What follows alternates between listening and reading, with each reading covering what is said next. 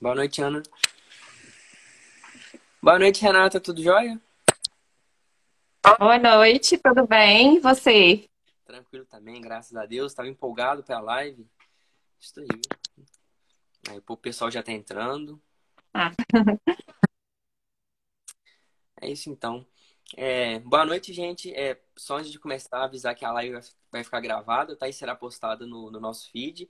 Então, assim, quem quiser rever depois, pode ficar à vontade. E é isso, gente. A Renata, ela é doutora em administração e foi a primeira mulher mineira a conquistar o título de CNPI, que é o Certificado Nacional de Profissional de Investimentos, né? É um título bem relevante, né, no mercado financeiro. É, se eu não me engano, no Brasil mesmo, acho que tem menos de 1.300 analistas no Brasil inteiro com esse título, né? Então, assim, é, acredito que essa live vai assim, contribuir muito para a gente. Se você quiser complementar alguma coisa, Renata, fica à vontade, né? Antes da gente começar o bate-papo. Então, primeiro é um prazer estar aqui com vocês, né? É, sou professora universitária também de um Instituto Federal, então, assim, gosto muito de participar e, e principalmente desses projetos de extensão vinculada à universidade. Acho que é daí que a gente fomenta, né, grandes profissionais, principalmente aqueles que se interessam em participar ativamente do contexto da academia, né? Eu é, trabalho, então, com isso, fomento pesquisa e extensão dentro da universidade e acho isso extremamente relevante.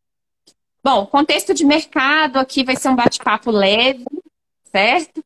Tudo que vocês quiserem saber, o pessoal que quiser enviar dúvida, a gente está à disposição, certo? Para conduzir aí, para esclarecer todas essas dúvidas. Vocês vão ver que tem muita oportunidade, muita coisa interessante no mercado e que não é um mundo tão distante da gente assim, tá?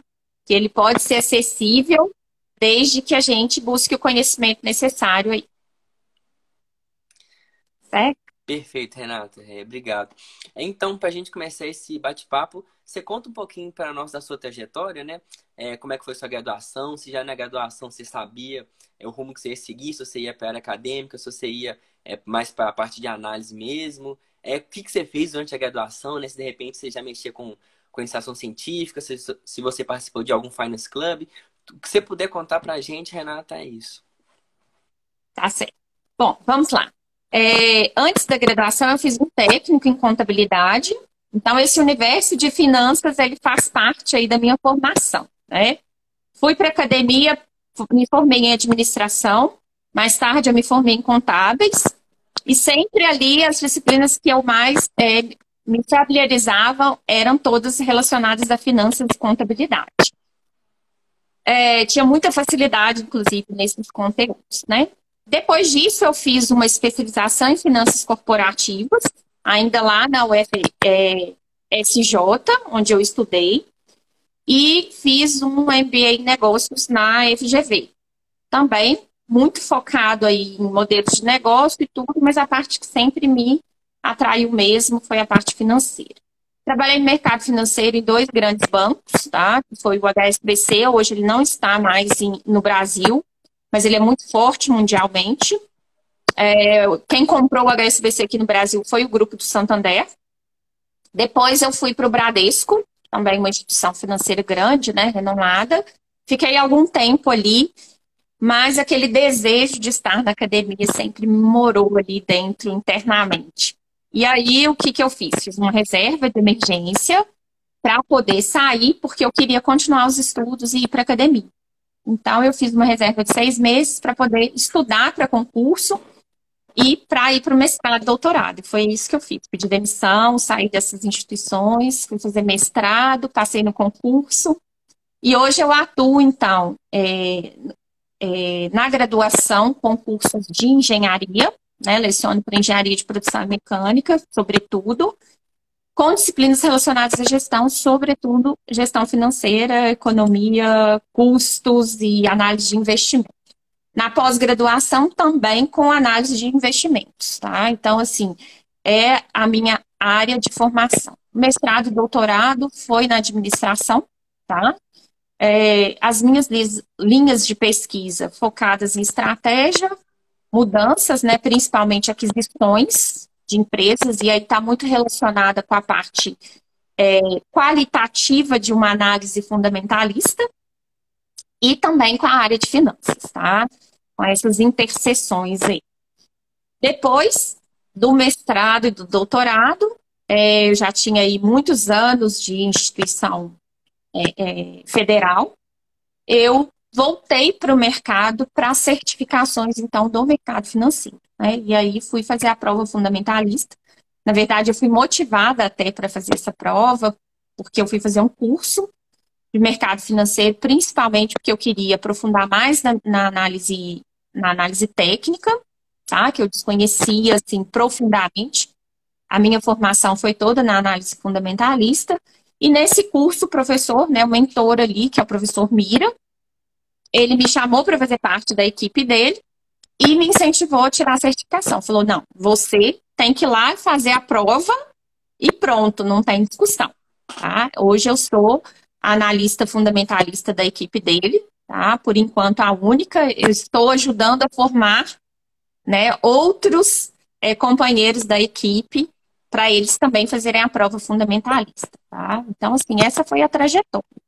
E foi uma surpresa para mim é, ao consultar a PIMEC, saber que eu era a primeira é, é, mulher sem NPI fundamentalista de Minas Gerais.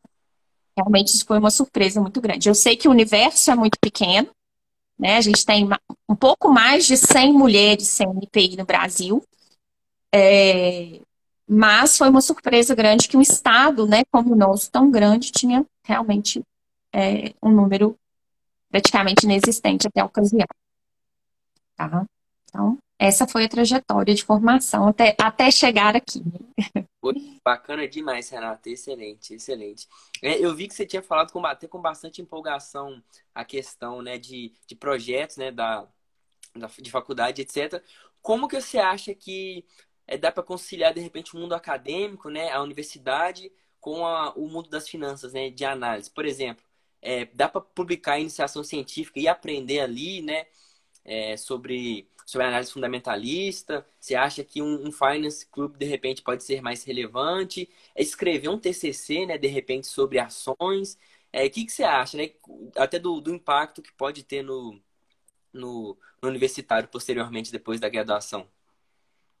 Uhum, tá certo. O que, que eu tenho observado? Que muita gente tem feito aí é, o que a gente chama de é, transposição de carreira, né? Que às vezes é até sair da sua carteira original e vir para o mercado financeiro depois que o descobre. É, então, assim, eu penso que hoje o trabalho que vocês estão fazendo com esse Finance Club aí, ele é um trabalho super relevante já para despertar isso enquanto a pessoa está no processo de formação dela. Né?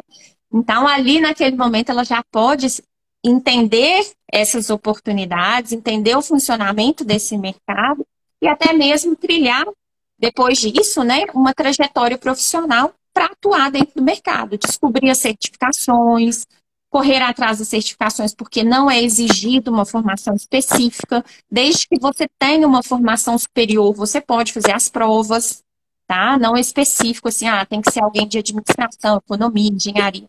Isso não é um pré-requisito. Pré-requisito é ter um curso superior, tá certo? Então, acho que, que essa oportunidade ela já pode surgir nesse, nesse momento da trajetória de formação, correto?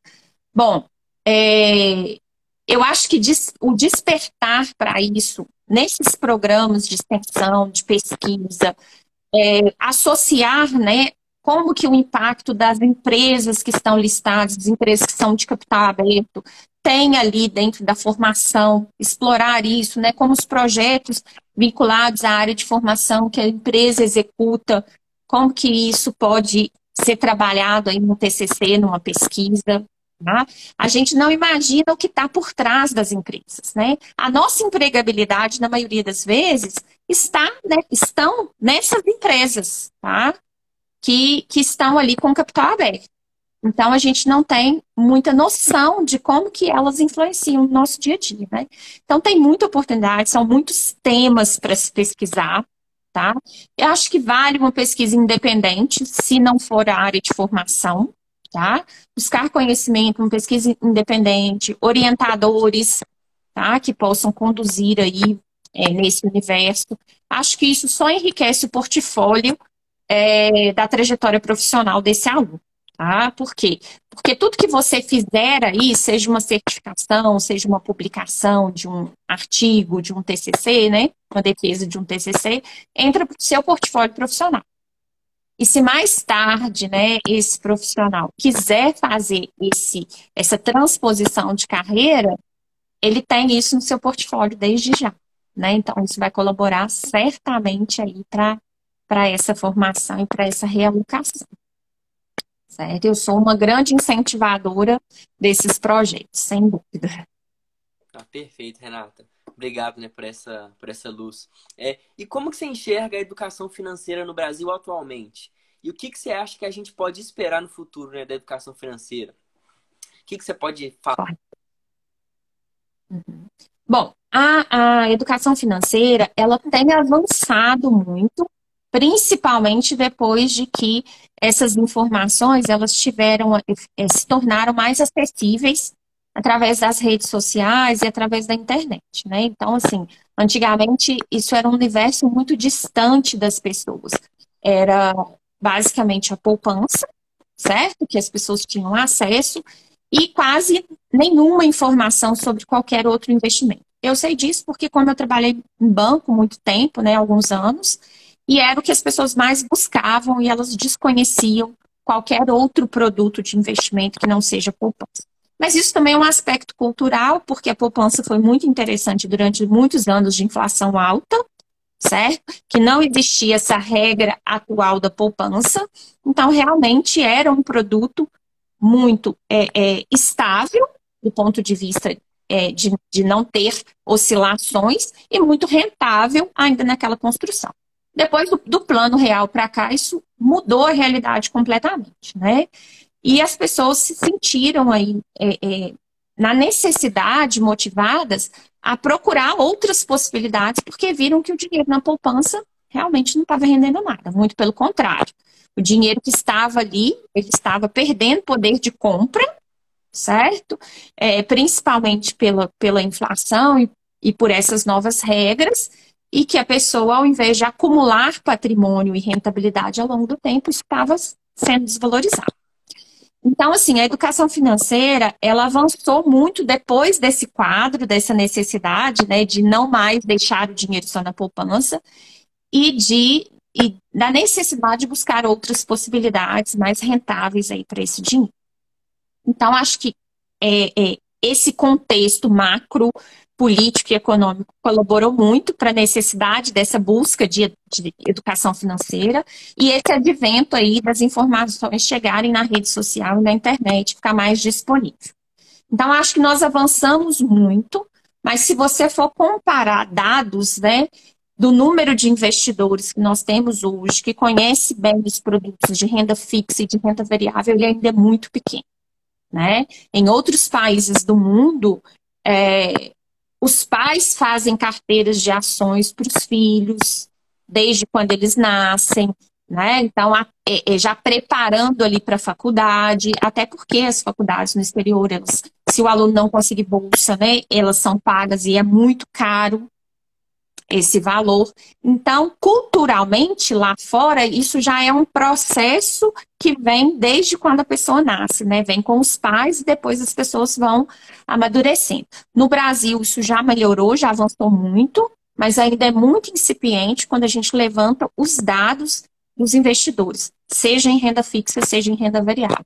E quando você afunila isso para as pessoas que realmente conhecem isso, sabem como trabalhar essa questão da educação financeira na vida delas, esse universo ainda cai muito mais. Né? Então, assim, acho que ainda tem muito espaço, tá? É, é um campo muito grande de, de oportunidades e de possibilidades a serem trabalhadas, e ainda muita gente que precisa ter acesso a essa informação. Tá? Então, assim, já avançamos, mas ainda tem um, um chão enorme para ser trabalhado. Não, perfeito. É. é. Se eu não me engano, por exemplo, nos Estados Unidos, é, alguns fundos de previdência têm ações, né? Por exemplo, né? Não, não é só essa previdência que a gente tem, então é, já é algo bem mais avançado, né? A gente tem muito que percorrer. E agora falando um pouco mais da parte de um, de um analista, assim, é, quais são os principais aspectos que um, que um analista ele tem que é, ficar atento na hora de montar um relatório, por exemplo, é, em, uma análise de uma empresa, né? O nosso time do Finance, é, a partir dessa quarta, já vai começar a tentar montar alguns relatórios, sabe? Tipo assim, não de recomendação, mas tipo só para estudo mesmo, né? E acabar publicando ali para deixar registrado, etc., para quem se interessar em ler. Nada de recomendação, só para estudo próprio mesmo. O que, que você acha assim, que a gente tem que prestar de atenção, ficar é, bem atento? É, Quais as dicas que você pode dar para a gente?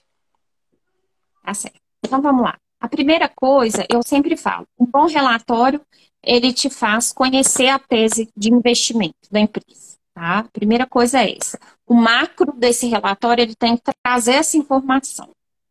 É, qual que é aquela tese de investimento? Ela tem fundamento, ela tem bases sólidas ou não? Essa informação, o relatório, quando a pessoa lê, ela tem que ler aquele relatório e se sentir segura dessa informação, certo?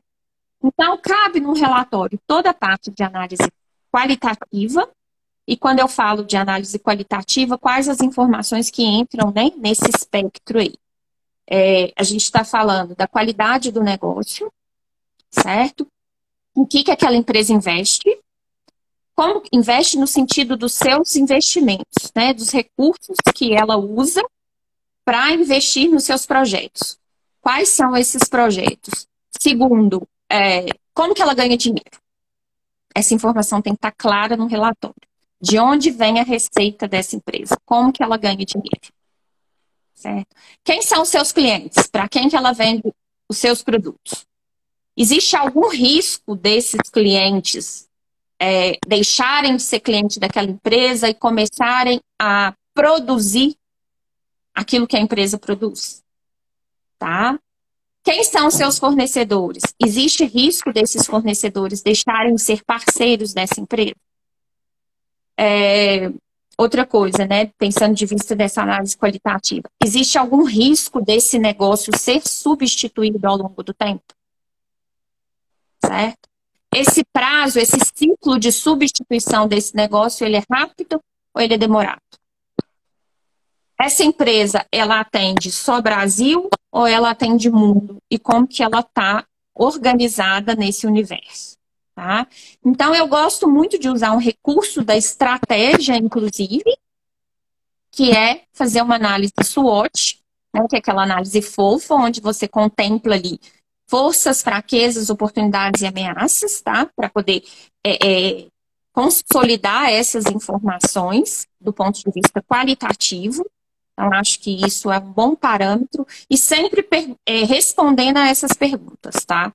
Como que essa empresa ganha dinheiro? Se ela tem maturidade para permanecer no mercado durante muito tempo, sem, sem que o seu negócio seja substituído? E como que ela está posicionada naquele segmento que ela atua? Ela é a líder, ela tem muito campo, muita oportunidade para crescer em termos de participação no mercado, que é o que a gente chama de market share, tá? Aquele mercado está consolidado em termos de receita ou ainda há muita oportunidade da empresa crescer ao longo do certo? Então, isso são informações qualitativas que é da qualidade do negócio. Depois a gente tem que consolidar a parte quantitativa, tá? É, não menos importante, obviamente, mas não exclusivamente importante, como muitos muitas pessoas, muitos youtubers, influencers divulgam, tá? Só múltiplos e indicadores financeiros. Então, muito focado nos dados quantitativos e não na qualidade do negócio. Eu acho que as duas informações são importantes, tá? São fundamentais. Então, do ponto de vista da, da quantitativo, nós vamos ver é, os múltiplos das, da empresa, né? E aí a gente vai analisar crescimento de receita, certo? Para tentar entender se aquela empresa é uma empresa madura ou se é uma empresa de crescimento. Porque uma empresa de crescimento, ela entrega um crescimento maior da receita em cada resultado que ela traz. Uma empresa madura, esse crescimento ele vai ser mais estável ou mais lento. Em algumas empresas, se forem maduras demais, inclusive, é, esse crescimento vai acompanhar o PIB, certo? Então a gente separa ali as empresas, se elas são de crescimento ou se elas são empresas maduras e pagadoras de dividendo, isso faz diferença. E aí a gente vem analisar os dados quantitativos, né? Crescimento de receita, crescimento de custos, crescimento de lucros, tá? Crescimento de despesas, como que tá isso? E aí calcular os indicadores. Eu particularmente gosto de, de um grupo de indicadores que eu acho muito relevante, tá? Primeiro, é, analisar a liquidez da empresa, do ponto de vista de indicadores econômicos financeiros. Né? A liquidez da empresa é a capacidade dela de solvência, ou seja, de pagar suas obrigações. Ela tem ativos suficientes para pagar suas obrigações. Depois eu analiso é, é, os indicadores de endividamento, como é que está a dívida da empresa em relação ao seu caixa, sua geração de caixa, como é que está essa dívida da empresa em relação à quantidade de ativos que ela tem, se essa dívida ela acaba corroendo uma grande parte dos ativos que a empresa tem, ou seja, se a empresa precisasse hoje liquidar os seus ativos para pagar as suas dívidas, sobraria algo para a empresa, para os investidores? Ou aquelas dívidas corroem todos os ativos que a empresa utiliza? Tá? Então, a qualidade e a extensão dessa dívida. E se sobra patrimônio líquido, né? Que é o, depois que você pega os ativos e tira todas as obrigações, o que sobra é o patrimônio líquido. Essa parte é do investidor. Então, por isso que esse número é muito importante, tá? Do ponto de vista contábil, essa parte é do investidor. É, analise, então, os indicadores que a gente chama de indicadores de rentabilidade. Aí é o retorno sobre o investimento, que é o ROI, retorno sobre é, é, o patrimônio líquido, o ROIC, que é um retorno sobre tanto o capital de terceiros, que são as dívidas que a empresa pega para financiar seus projetos, é, e sobre o capital próprio. E as margens, tá? Então, as margens de lucro, tanto margem bruta, margem EBITDA, margem EBIT, a margem líquida. Então, essas margens são todas importantes também, porque se a, emprega, a empresa entrega muito lucro, essas margens virão muito boas, né? E isso é um indicador muito importante para a gente acompanhar. Do ponto de vista dos indicadores de mercado, que são aqueles que levam em consideração o preço, o que, que eu acho relevante a gente analisar? Então, basicamente, a gente analisar o PL, né, que é o preço sobre lucro, e aí as empresas mais maduras, elas terão um número melhor nesse, nesse indicador, porque quanto menor for esse número, melhor, porque ele é um indicador que fala qual que é o prazo de geração de lucro daquela empresa para você recuperar o preço pago para ela. Então, em quantos anos eu vou recuperar, né, em termos de geração de lucro daquela empresa, o que eu paguei por ela? Então, um indicador do tipo quanto menor, melhor. É, para empresas maduras, esse número vai, em geral, né, empresas boas, esse número vai ser abaixo de 15. E para empresas de crescimento, ele pode ser maior, porque tem um crescimento embutido aí, e a gente tem que analisar esse número em relação ao retorno que a empresa dá e ao crescimento que ela tem. Não é simples assim, tá? Não é uma regra de bom.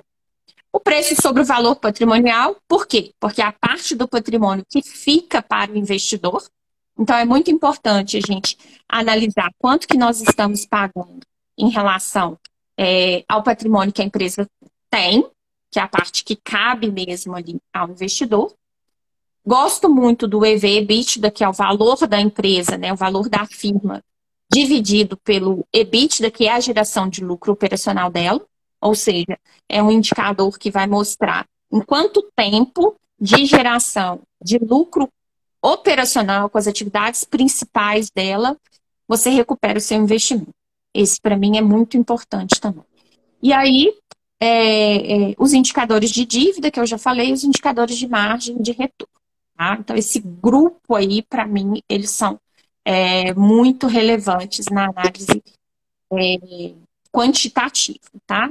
Fora isso, né, dentro do balanço da DRE, é importante você analisar as evoluções das contas. Se é, os ativos de longo prazo estão crescendo, por que estão crescendo, sem virtude dos projetos que a empresa fez, né? Se a geração de caixa dela está aumentando, ou seja, esses projetos estão entrando em execução e estão trazendo caixa, né? Se ela está vendendo mais, se o custo dela apesar de estar tá vendendo mais, né, ou seja, gerando mais receita, se o custo, ou seja, o que ela gasta para produzir, se está corroendo essa receita. Então, são informações muito importantes da gente estar tá sempre é, é, analisando ali dentro dessas demonstrações. Tá? É, eu parto a minha análise por aí, e depois, obviamente, na medida que os números vão aparecendo e que vão se tornando relevantes, a gente começa a aprofundar nesses números, buscando as informações por trás deles. Show de, bola, show de bola, Renata. Muito bacana. É, deu para dar uma clareada bacana, né? A gente vai até rever essa live depois para tentar sempre abranger esses pontos. E agora, qual que você acha que são as características mais importantes do analista, né? Um cara que vai pegar uma empresa para analisar a mesma lista, escrever um relatório, o que, que você acha que ele tem que ter? É, se é paciência, se é curiosidade, é, o que, que você acha, né? O que, que você pode falar sobre o analista, né? Sobre agora a pessoa, o analista. Então, a primeira coisa é, é realmente buscar conhecimento, né? Para ele entender aquelas, aqueles números, entender tudo que a empresa coloca ali de informação que ela traz. Então, acho que isso é fundamental.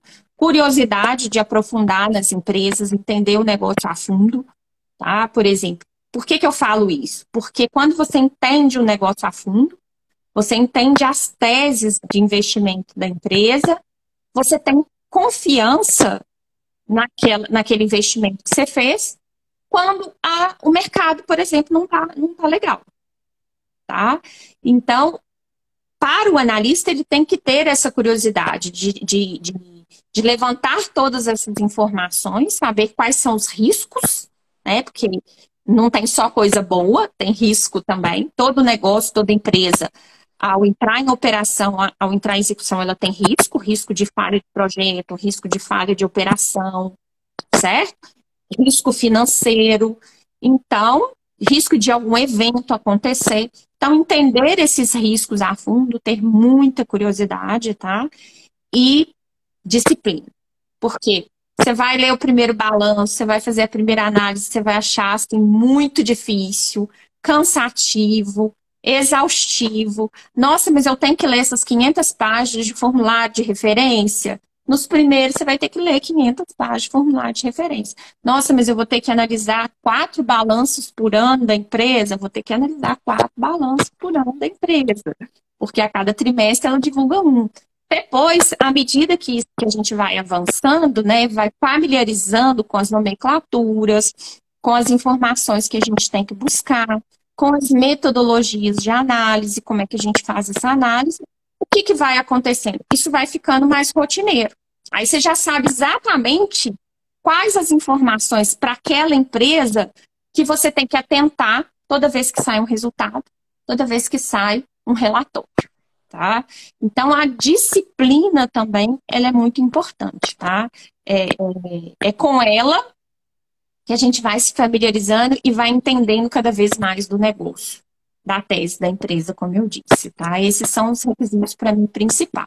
Algumas pessoas falam assim, ah, Renata, é, porque eu sou mais fundamentalista, né? E eles me perguntam assim, ah, mas você não gosta da análise técnica, que é muito visual, né? Porque aqui eu já vou fazer um adendo, né? O que é análise técnica o que é análise fundamentalista? Então, a análise fundamentalista é estudar os fundamentos da empresa, que é isso tudo que eu descrevi anteriormente, que, que é bom ter no relatório e que você deve analisar dentro desse relatório. É, e a análise técnica é aquela análise gráfica, né? Ela está centrada no preço dos ativos, na cotação deles naquele movimento de mercado dentro da bolsa. E ali você tem vários indicadores que te auxiliam a fazer essa análise, a fazer essa leitura de preços, certo? E aí, é, ele é muito mais visual. Então, assim, tem todo uma, um, um, um, glamour né, dentro da análise técnica. E aí muita gente me pergunta, ah, Renata, por que, que você gosta tanto da análise fundamentalista? Eu falo, gente, eu tenho prazer de ler um balanço, de ler uma demonstração de resultado, de entender os múltiplos, de entender o negócio da empresa. Por quê? Sabendo que esses negócios são sólidos, isso me traz confiança para investir naquela empresa ao longo prazo. E aí eu me sinto parte do negócio daquela empresa. Por quê? Porque eu sou, se eu sou acionista daquela empresa, eu pertenço ao grupo de investidores que é dono daquele patrimônio líquido daquela empresa. Então, eu quero entender bem o negócio do qual eu sou dona. Certo? Então, isso me dá prazer. Porque se você é empresário, se você é um empreendedor, você não tem que acompanhar o seu negócio. Você não tem que perder tempo fazendo gestão, acompanhando os resultados, analisando seu negócio, gerindo isso. Do mesmo, do, eu, eu acredito né, que me, essa mesma linha de pensamento deve ser a linha do investidor. Né? Então, você tem que conhecer as empresas das quais você é acionista. Tá? Então, assim, é um, para mim, certo? É, estar ali lendo um relatório, entendendo profundamente quais são os projetos daquela empresa, como que esses projetos vão gerar valor para ela ao longo do tempo, ao serem implementados e executados, tá? É, como que aquela empresa é melhor ou pior do que o seu concorrente? O que, que o concorrente está fazendo e que aquela empresa ainda não faz e que pode dar, trazer aí uma vantagem competitiva para ele, certo? Então, assim, é, essas informações todas, essa análise, tá? É, para mim, é muito prazeroso. Certo? Não. Não sei se eu respondi sua pergunta, mas eu... é assim que eu me vejo. Respondeu muito bem respondido, viu, Renato? Muito mesmo. É, acredito que o povo deve estar adorando aí, né? Eu mesmo aqui, não, já, já me sinto assim, é, mais preparado, né? E como que você enxerga o futuro dos analistas no Brasil, né? É, como você acha que, que vai ser? Se vai ter muita oportunidade? Se é um mercado assim, extremamente é, concorrido? É, se, se quando o, o, universitário já formou, já compensa tirar uma certificação e ir de cara né, para o mercado? O que, que, você acha sobre esse, esse ponto? Hum, bom, em relação ao panorama de mercado, né? É, para uma, se a gente for olhar a, conje, a conjectura, né, assim, a gente está cada vez mais é, as pessoas tendo mais informações sobre como funciona o mercado financeiro, como investir nos produtos do mercado financeiro. Então, se cada vez mais pessoas estão tendo acesso, a tendência é que aumente o número de investidores. Aumentando o número de investidores, você vai precisar de cada vez mais profissionais para atender, para atuar nesse mercado e atender esse número de investidores que cresce porque nem todos os profissionais vão se dedicar à carreira no mercado financeiro. Nós vamos ter médicos, nós vamos ter engenheiros, advogados, né? A gente continua tendo, tendo todos os profissionais, mas esses profissionais necessitando de cada vez mais especialistas para auxiliar e, e, conduzir nessa trajetória de investimento. Por que, que eu estou contextualizando dessa forma? Até porque nós já sabemos hoje, né, que nas bases e nas regras atuais de aposentadoria, ninguém vai manter o seu padrão de vida confiando na previdência social. Então, cada vez mais os profissionais eles precisam pensar na sua aposentadoria de forma privada. E aí eu não estou falando de previdência de banco, eu estou falando de constituir um portfólio de investimentos pensando lá na frente em gerar renda para viver a sua aposentadoria. Tá? Porque a previdência privada é só mais um produto que pode fazer parte desse portfólio. Certo? De pensar, de formar patrimônio para gozar desse patrimônio na frente. Bom, então, pensando nesse contexto, o que, que vai acontecer? As projeções é que cada vez mais você tenha necessidade desses profissionais, certo? Hoje, a base de profissionais para atender essa estrutura de mercado e que está crescendo, cada vez mais abrindo escritórios de corretora. A gente tem aqui em Minas Gerais um escritório recente que abriu, né? É, de um amigo meu, nem sei se ele está na live aí, o Thiago Cardoso. Então, é, eles trouxeram essa realidade para Minas Gerais, estão se aproximando do público, isso está acontecendo, está ficando mais perto, está saindo do polo Rio-São Paulo tá? Tá expandindo para o Brasil inteiro. Então, essa expansão, ela vai demandar mais profissionais. Então, na minha perspectiva, obviamente, eu não tenho hoje dados estatísticos para trazer isso para você, mas diante dessa, dessa leitura de mercado que eu estou apresentando aqui, eu acredito que a necessidade desses profissionais só vai aumentar. tá?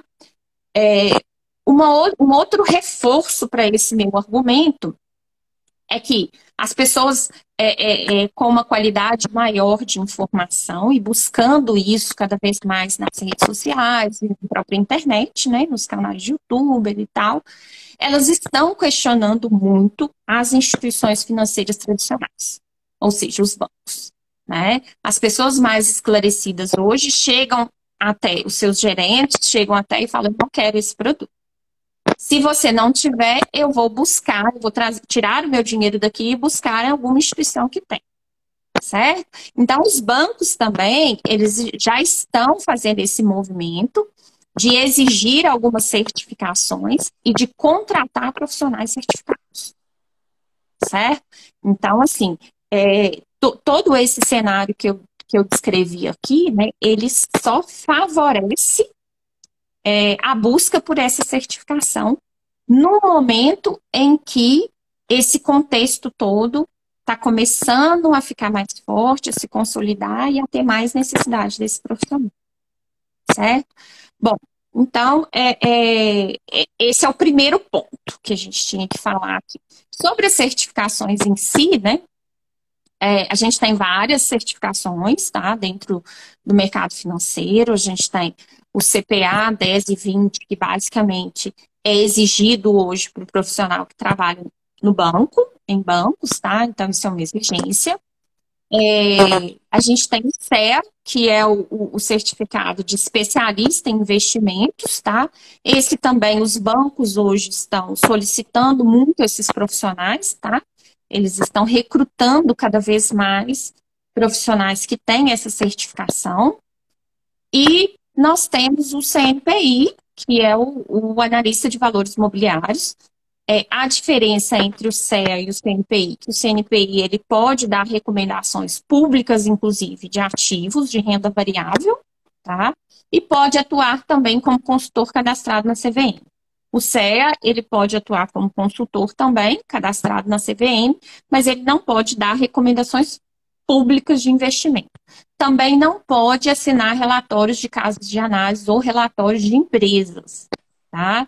Essa é a diferença, a grande diferença, porque analista CNPI, além de poder dar recomendações públicas, se cadastrar como consultor para fazer isso de forma individual, é, ele também pode assinar relatórios de é, de análise, tá?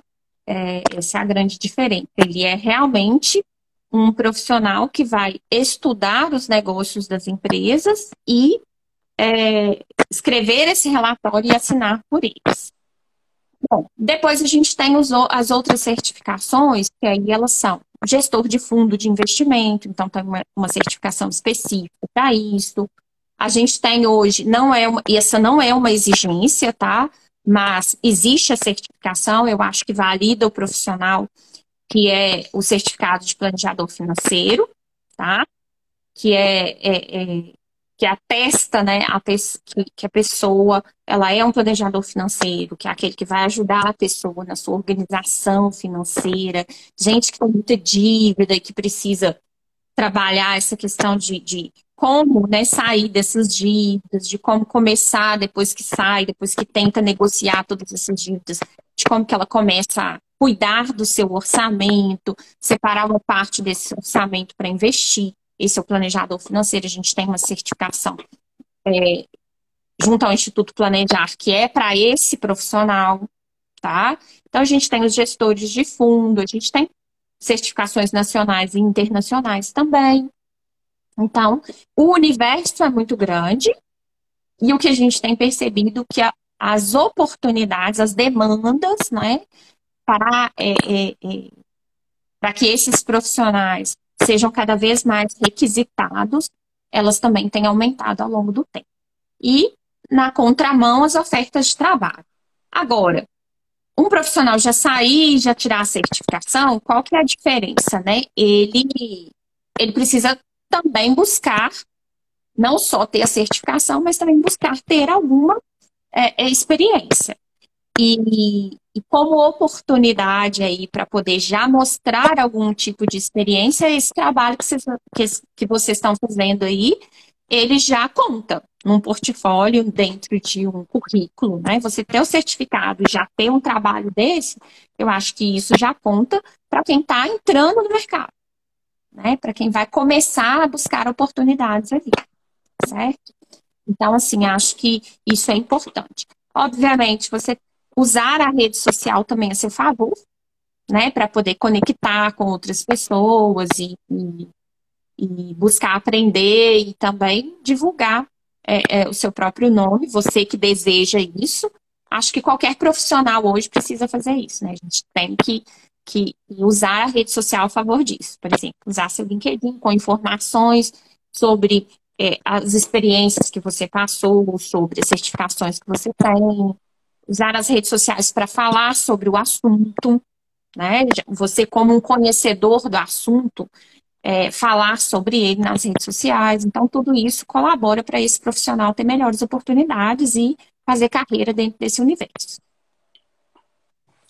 Perfeito, Renato. Perfeito, né? Já deu uma esclarecida bacana aí.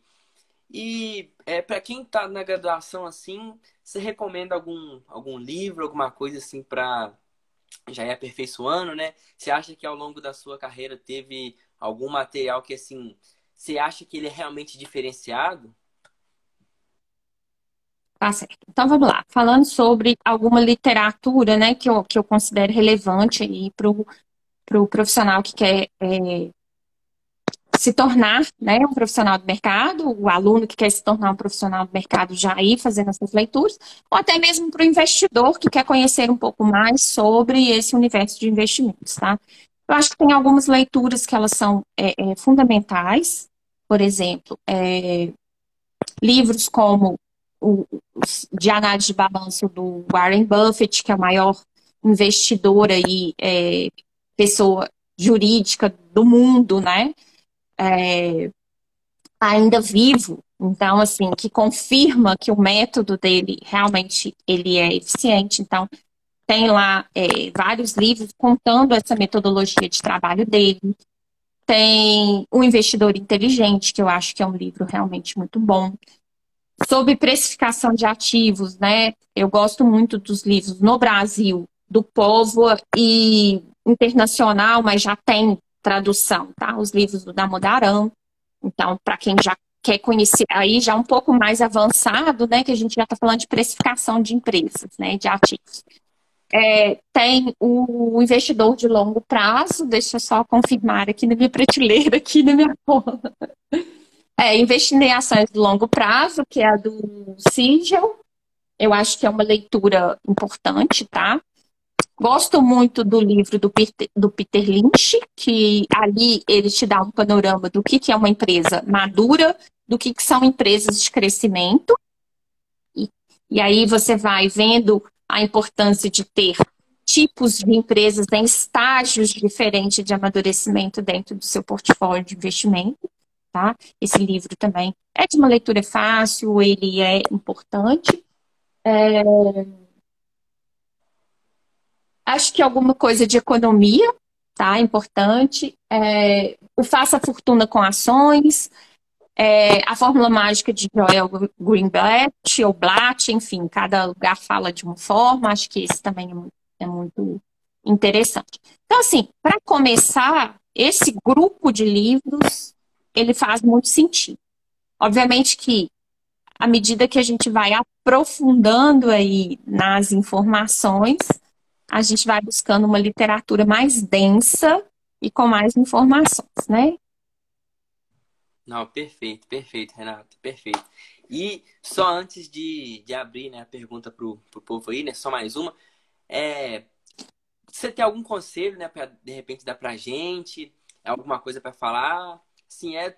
Agora tô abrindo, né, a palavra assim, passar qualquer mensagem pra gente, Renata, né? Porque assim, você já deu uma luz assim imensa pra gente, né? Já esclareceu bastante coisa. Aí, de repente, posso até ter deixado passar alguma coisa. Então, assim, a palavra está livre se você quiser passar uma última mensagem antes de eu abrir as perguntas para o povo. Então, acho que a primeira coisa que eu, que eu queria deixar de mensagem aqui é, parabenizar vocês aí por esse trabalho, tá? Eu acho que é muito importante levar isso para esse ambiente onde as pessoas ainda estão no processo de formação é, e que daqui a pouco elas chegam no mercado de trabalho, elas precisam ou escolher, né, para onde que vai se posicionar profissionalmente, ou até mesmo conduzir a sua vida como profissional pensando no seu futuro, né, na tranquilidade do seu futuro.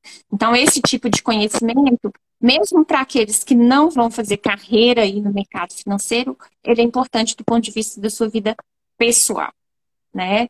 Então, é, pensando nisso, né, já pensando num planejamento financeiro de longo prazo para ter uma qualidade de vida no futuro, um recado que eu tenho que dar é cuidem das suas finanças. Entendam esse universo de investimento, preocupem desde já não esperem ter dinheiro para investir. Certo? A gente começa com pouco e à medida que a gente vai melhorando é, é, é, a nossa posição profissional, os nossos ganhos, aí esse portfólio vai aumentando, a gente vai conduzindo esse aumento conforme a gente vai tendo A alavancagem profissional também melhora na carreira e melhora nesses investimentos. Mas quanto mais cedo, o tempo é sempre um aliado para o investidor. Quanto mais cedo a gente começar, maior o efeito dos juros compostos, que é o juros sobre juros, ao longo do tempo. Né? Só para ter uma dimensão assim. Se uma pessoa começar a investir hoje, é, investir hoje, né? 100 reais durante 30 anos ela ficar investindo os mesmos 100 reais desde agora, ininterruptos durante 30 anos, certamente ela vai ter um portfólio lá no futuro muito interessante, tá? E aí a gente está falando na casa de meio milhão para cima. Eu nem vou projetar aqui, porque vai depender da rentabilidade que ela conseguir oferir ao longo do tempo. E isso depende do produto de investimento que ela investe, né? Ou renda fixa ou variável, como está essa alocação estruturada aí desse portfólio, ou mais ou menos ponderada em renda fixa ali, ou renda variável, então vai depender disso, mas certamente ela vai conseguir acumular mais do que isso. Para uma pessoa, por um investimento de 100 mil, pensando que um dia essa aposentadoria, esses 30 anos, chega, isso é muito relevante. Né? Porque a gente vai contar cada vez menos com FGTS, porque a empregabilidade não é a mesma coisa. Então, o meu conselho é esse. Não esperem ter dinheiro para investir, para fazer dinheiro. Dinheiro a gente faz começando a investir e pensem no futuro de vocês. Se preparem para isso, porque ele chega. Perfeito, Renata, perfeito, né? Obrigado pela mensagem. E já teve uma pergunta no, no chat aqui que eu achei interessante. Ele perguntou, o Alberto, né, perguntou qual é a melhor certificação para trabalhar. Ele, ele perguntou, CEA, eu acredito que só, né, é, fazendo adendo, eu acredito que depende do objetivo do profissional, né? Mas assim, o que, que você pode falar para a gente? Então, é, a primeira coisa é isso, né? Depende do objetivo profissional mesmo. Uma carreira bancária, né, as oportunidades que a gente está vendo hoje dentro. E aí, quando eu falo em banco, eu não estou falando só dos bancos tradicionais, tá? Eu estou falando, inclusive, das fintechs, bancos digitais como Nubank, Inter, C6, né? PicPay, enfim, essas contas remuneradas todas. Então, elas têm muita oportunidade para esse profissional, tá? Para o CEA. Okay? Então, quem deseja uma carreira específica ou uma carreira aí, o CEA, ele é um profissional é, que vai ser muito né, é, é, recrutado aí. É?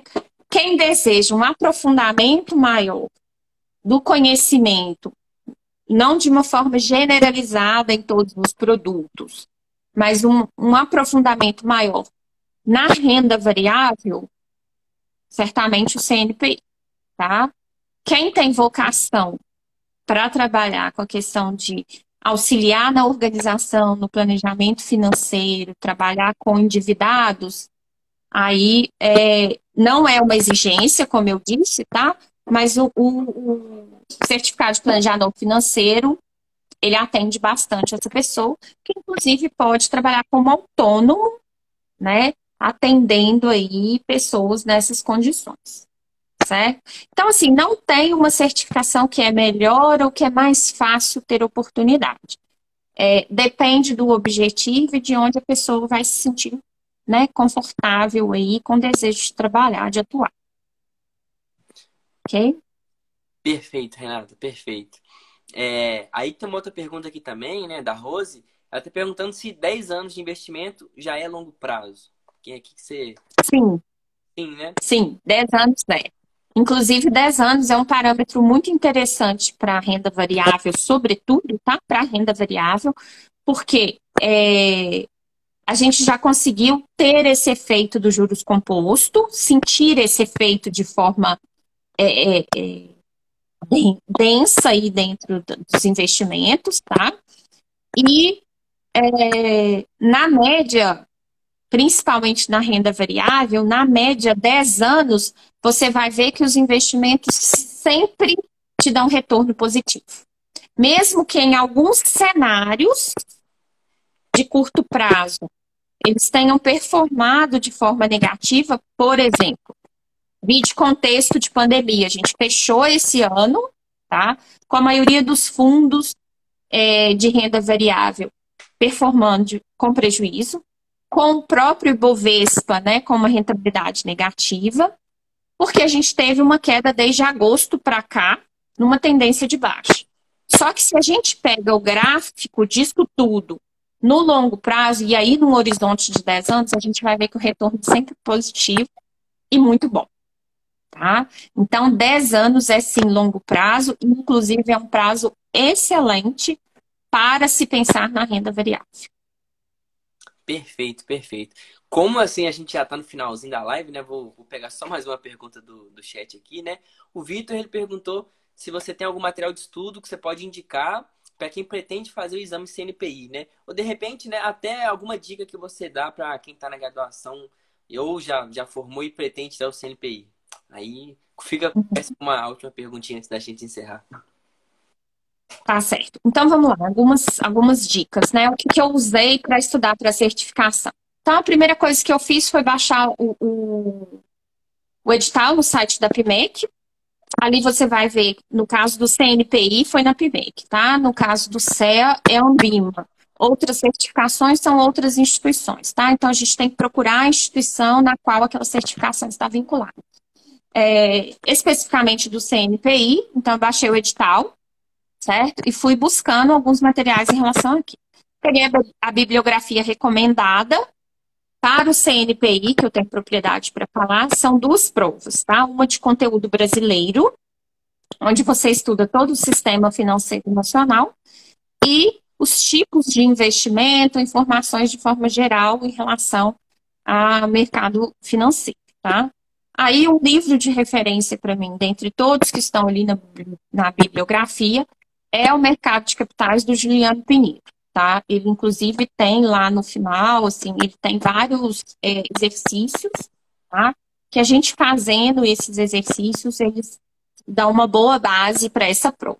Mas, obviamente, também li as, as legislações que são é, é, solicitadas ali, né? Então, complementei os estudos com aquilo que o edital recomendava.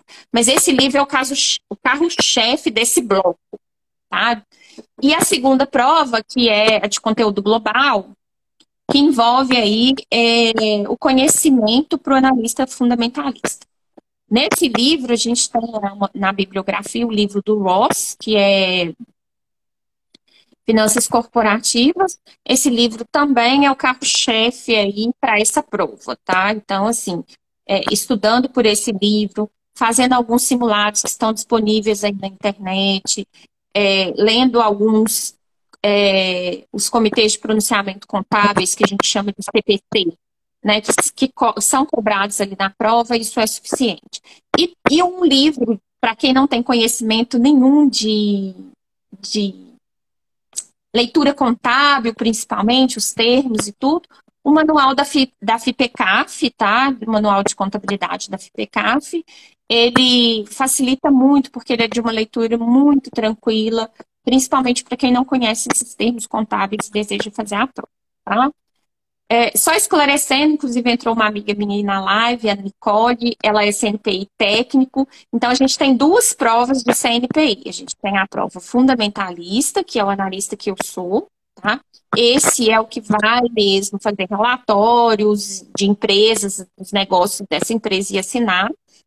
E o CNPI técnico, que é aquele grafista, né? Que é as recomendações dele, investimento, vai ser a partir da análise gráfica de pontos ali, indicadores que ele utiliza para poder fazer essa análise, tá certo? Para a prova do analista CNPI técnico, nós temos também a de conteúdo brasileiro, e aí a mesma bibliografia, e a gente tem a de conteúdo técnico, né? Que aí a bibliografia indicada é o livro do. Nossa, gente, espera aí, que agora eu Espera aí. Se a Nick souber, ela vai me salvar. Espera aí. Achei. Aqui, só um minutinho. Chama do Flávio Lemos, tá? Que é análise técnica dos mercados financeiros. Esse é para o analista técnico. Esse é a base é, bibliográfica para essa prova, tá certo? Mas tem muitos simulados na internet, tem vários grupos, né, de, de estudos e tudo, de troca de material, acho que vale a pena consultar. Eu, particularmente, não fiz nenhum cursinho, tá?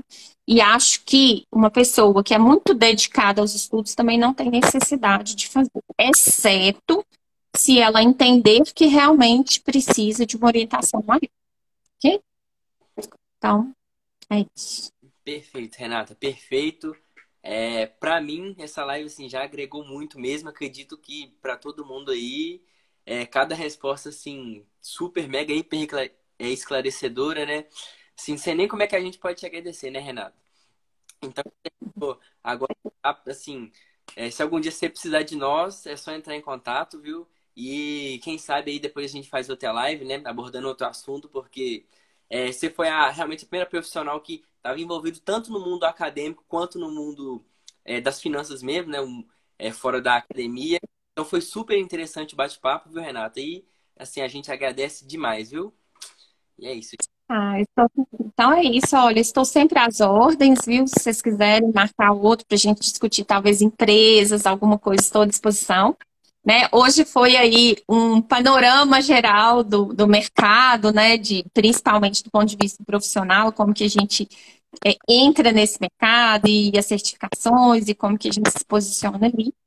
Mas, enfim, é, estou à disposição aí para uma próxima live, para a gente discutir outros temas que surgirem demanda aí. Mais uma vez, parabéns a vocês, tá? Eu acho que é, tudo isso que vocês colocaram aí, o trabalho que vocês estão fazendo, introduzindo isso dentro do ambiente é, acadêmico, né? É muito importante, principalmente para as pessoas começarem a pensar nisso é, assim que elas entrarem no mercado, se prepararem aí para ser investidor e, e cuidar da sua vida aí financeira ao longo do tempo. Assim, nós teremos menos endividados no Brasil, mais investidores, consequentemente, mais qualidade de vida para todos no futuro. Perfeito, Renata, perfeito. Então é isso, gente. A live vai ficar gravada para todo mundo que quiser acessar no perfil aí. A gente vai conseguir postar no Spotify e no Apple Podcast também. E é isso, gente. Obrigado pela participação de todo mundo. Obrigado novamente, Renata. É uma boa noite para todo mundo, gente. Até mais. Tchau, tchau. Mais.